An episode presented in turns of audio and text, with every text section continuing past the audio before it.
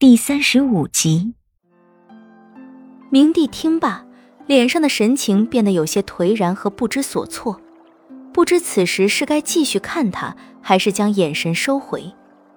良久之后，他低下了头，望着身下绵绵的银江春水，两眼空洞无神，颓然无措，似乎低到了尘埃里。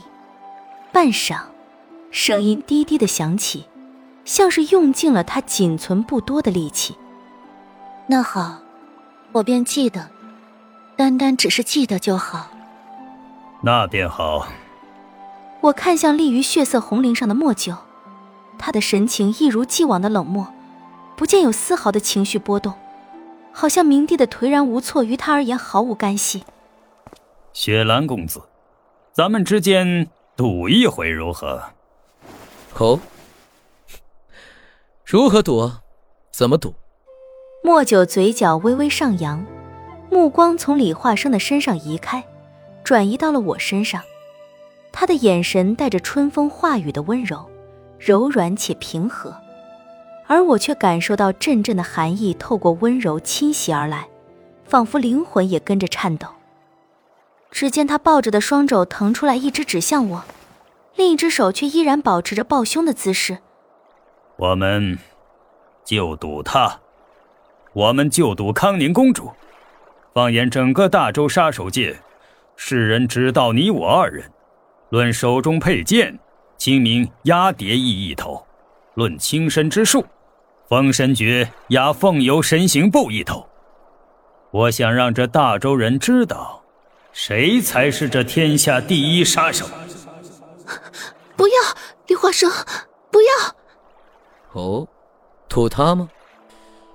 可以。我心底猛地一沉，身体被无尽的黑暗笼罩着，周遭的空气像是被抽空了一样，让人窒息，仿佛呼吸和心跳也在他这句话之后停止了。他，他怎么能，怎么可以拿我做赌注？怎么可以？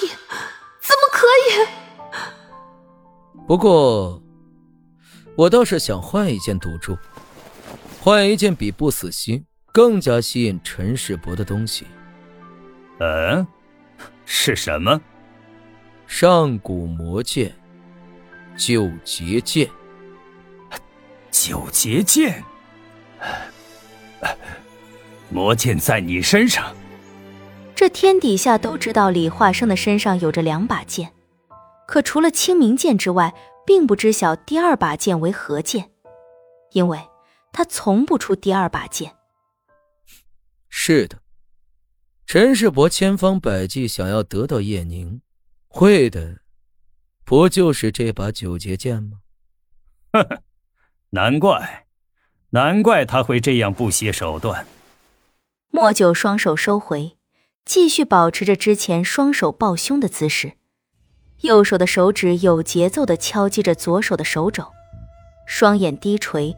若有所思，半晌，他放开抱在胸前的双手，抬头看向李化生。好，我们就赌九节剑。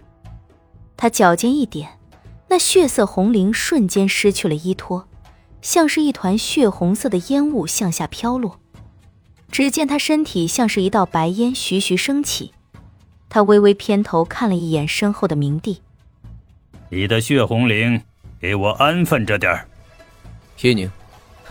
阿郎，看好他，当心明帝。话毕，他身子一动，便化成了一股蓝色的烟雾，身形越来越淡，像是要融入无边的黑暗之中。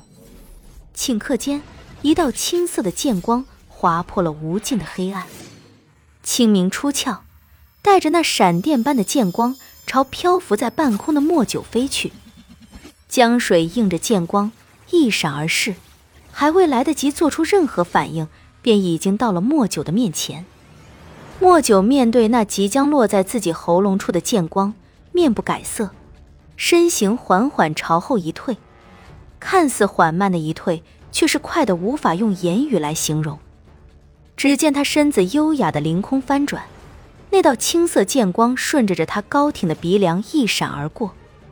剑光落在莫九身后的悬崖壁上，留下一道漆黑的、长长的剑痕。好剑！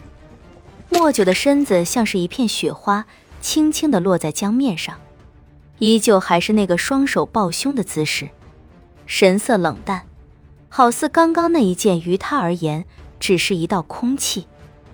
李化生已不在船头，像是消失在了天地之间，环顾四周，皆无踪影，只剩无尽的黑暗笼罩着茫茫银江。忽然间，莫九的脚尖轻点水面，身子好似离弦之箭，呲的一声窜入夜空。残月之下，蓦然出现一道白色的蒙蒙身影，在夜黑的空气里格外惹眼。身子刚一窜入夜空。莫九刚刚所立的位置，便是一声爆炸声，冲起一道高高的水柱，水柱之中似有青光流动。定睛一看，是清明。清明如之前一样，一剑带水，宛如一头失控了的青色巨龙，直朝残月之下那道模糊的白影激射而去。莫九立在虚空之中，还是之前双手抱胸的姿势。身体四周升起一层白色的光晕，周身像是燃烧着腾腾的白色焰火一般，好似一朵立在天地之间、燃烧着白色烈火的莲花，那样炫目、惹眼，仿若燃烧了无尽的黑暗和寂静。天地之间独留那一朵燃烧着白色火焰的莲花，还有那一道以闪电的速度直奔而去的青色水柱。伴随着一声清脆的凤鸣，响彻天地。那一朵白色的莲花忽然间片片绽开，呼的一声闷响，仿佛是要将周边的空气都给震开。燃烧在莫九身上的白色烟火，忽然之间变成一对巨大的白色羽翼，如白凤一般雪白的羽翼。凤鸣之声再次响起，高亢的、灵脆的、尖锐的，像是银针刺破耳膜。耳根子一阵生疼难忍，莫九的眼眸忽然一转之前的冷意，眸光凶狠，双臂伸展，身后白色的凤翼猛地一震，身形便是化作了一道撕裂无尽黑暗的白光，顷刻间便飞过了数百丈的距离。那道青色的水柱扑了个空，窜入月光里，在高空之中猛地折回，朝那道白光直追而去。